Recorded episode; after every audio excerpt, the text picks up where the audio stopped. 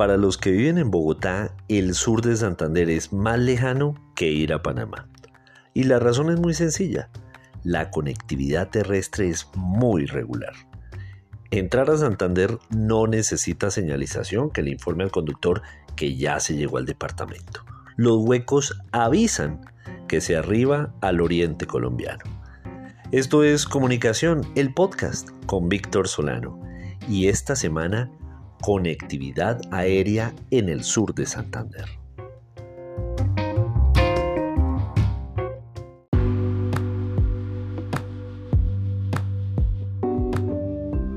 Una seguidilla de gobiernos nacionales totalmente desentendidos con esta parte del país.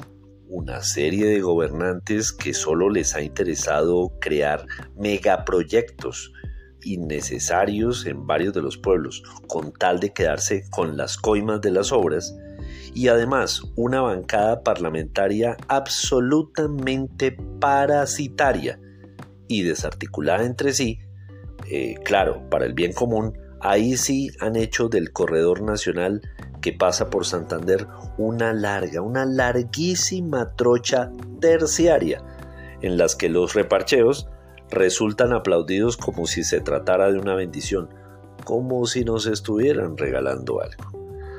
Ante esa situación, la conectividad aérea tiene que volver a ser una prioridad en el departamento como alternativa a la desidia estatal. Miren, municipios como Málaga y otros de la provincia de García Rovira están aún más aislados que los de la provincia comunera, Guarentina o la de Vélez. Y volar en pequeños aviones se ha terminado por convertir en algo muy común, en algo del paisaje. O nos toca llegar en avión o no llegamos, piensa la gente en esta provincia. Por supuesto, invertir en aeródromos no puede ser la excusa para desatender todavía más los corredores viales nacionales, secundarios y terciarios. Pero tiene que ser una alternativa en paralelo porque la ausencia de estos, de estos aeródromos, nos resta competitividad como territorio frente a otras regiones que están mucho más desarrolladas en sus vías y también por su conectividad aérea.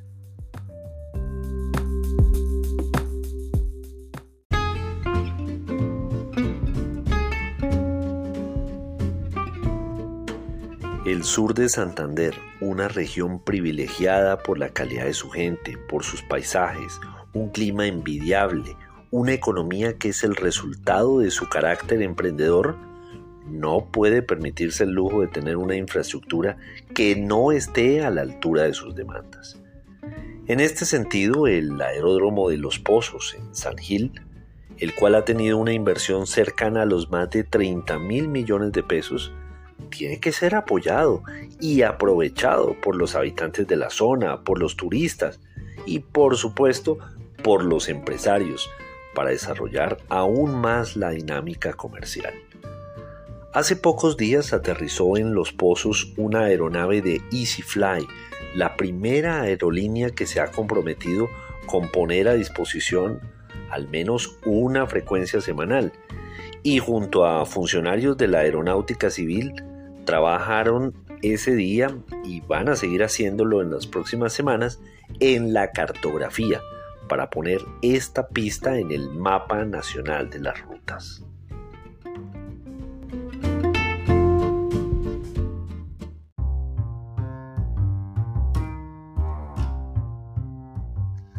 Muy seguramente Barichara será el destino ancla para atraer ese tráfico constante pero eso desarrollará aún más toda la zona, incluyendo lo que yo llamo ese triángulo de oro de Barichara, San Gil y Socorro. Pero esto le va a beneficiar a otros municipios cercanos, como a Guadalupe, donde están las gachas.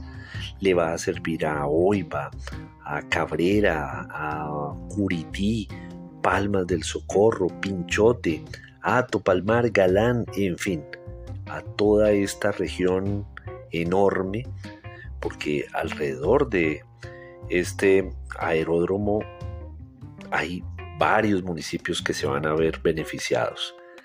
Y esto va a ser muy significativo en la medida en que aumente el tráfico, Muy seguramente ya no solo estará EasyFly, seguramente otras aerolíneas se verán tentadas a cubrir esta ruta para ofrecer frecuencias y de esta manera beneficiarnos todos. De esta manera concluimos el decimosegundo episodio ya de este podcast que grabamos en Anchor y que está disponible en las principales plataformas de distribución de podcast disponibles en el mercado. Pueden oír el episodio en su plataforma favorita, puede ser en Spotify o en Apple Podcast o en Google Podcast, en la que quieran allí estará disponible. Y recuerden que también se encuentra en el sitio web de vanguardia.com, donde allí está la columna homónima. Pues muchas gracias por su atención y nos oímos, si todo sale bien y si no pasa nada diferente, la próxima semana. Hasta la próxima.